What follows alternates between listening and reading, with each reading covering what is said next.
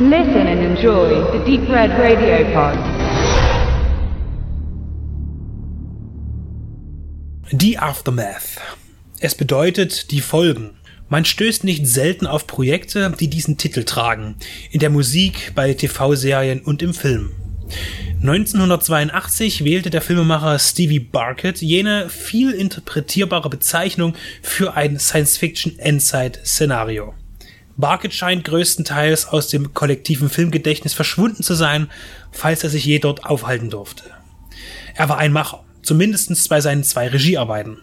Hierzu schrieb er selbst das Skript, gab jeweils die Hauptrolle und setzte sich auch an den Schneidetisch.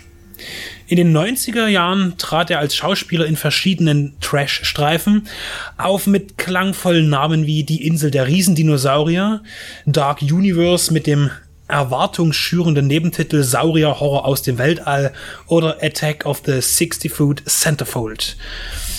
Man könnte ihm eine qualitätsfreie Karriere vorwerfen, aber mit seinem The Aftermath schuf er ein meisterliches Kleinod des Genre Mix Movies. Bei der Story bedient er sich bei bekannten Stoffen. Die Grundsituation kommt dem Omega-Mann am nächsten, aber ein klein wenig Planet der Affen findet sich ebenfalls und zahllose Einflüsse aus zeitgenössischen Zombie- und Endzeitfilmen. Eine Crew von drei Astronauten kehrt in ihrem Raumschiff Nautilus von einer langen Expedition aus dem All zur Erde zurück. Sie stürzen ab, da keine Kommunikation und Navigation mit der Bodenkontrolle stattfinden kann. Es meldet sich niemand aus der Heimat. Sie können sich nach dem Notwassern an Land retten und stellen schnell fest, dass irgendeine Katastrophe den Planeten heimgesucht haben muss. Stevie Barkett spielt Newman, den Helden der Geschichte, und bereist fortan die Umgebung, um das völlig zerstörte LA, um Waisen und hilflose Frauen zu retten. Er erzählt sein Vorgehen und seine Gedanken aus dem Off, damit der Zuschauer jederzeit weiß, worum es geht.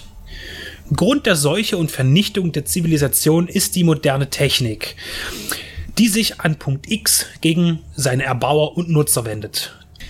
Terminator lässt grüßen. Der kam aber erst zwei Jahre später ins Kino.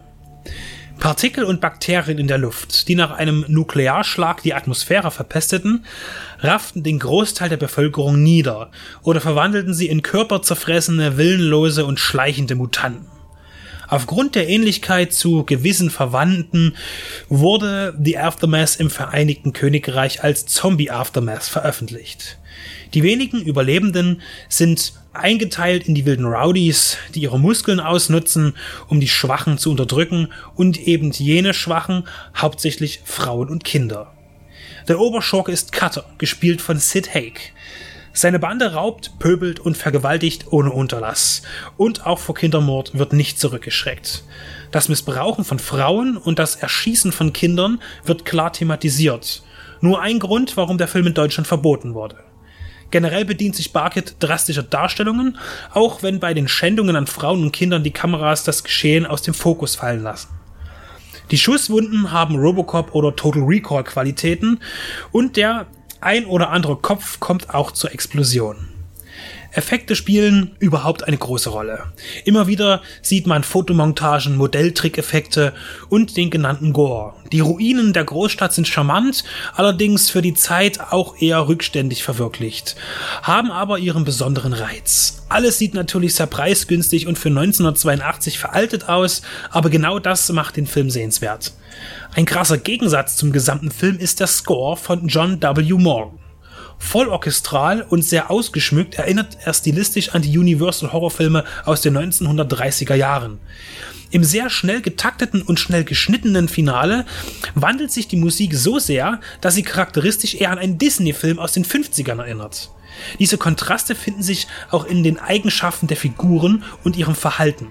Beispielsweise, wenn Newman seinem Schützling, einen achtjährigen Jungen, den er aufnimmt, sagt, dass der Tod nicht schlimm ist, sondern das Weiterleben ohne die Menschen, die man liebt. Keine gute These für einen Knaben, der all seine Bezugsperson bei der Apokalypse verloren hat. Ihn wird Newman am Ende auch zum Mörder trainieren, womit er den Part des tragischen Helden übernimmt, den sein Beschützer mit seinen merkwürdigen Erörterungen verliert. In jeder Hinsicht ist die Aftermath ein gekonnter Trittbrettfahrer abgesehen von der fantastischen Musik von John Morgan, der hier am Anfang seiner Soundtrack-Karriere stand, dem Genre treu blieb und später unter anderem den Score zu Starship Troopers 2 beisteuerte, ist alles auf B-Movie getrimmt. Dem Großteil der Mitwirkenden in allen Bereichen kann nur eine kurze oder sporadische Schaffensphase in der Branche bescheinigt werden. Die meiste Erfahrung behält Ted Y. Miklas für sich.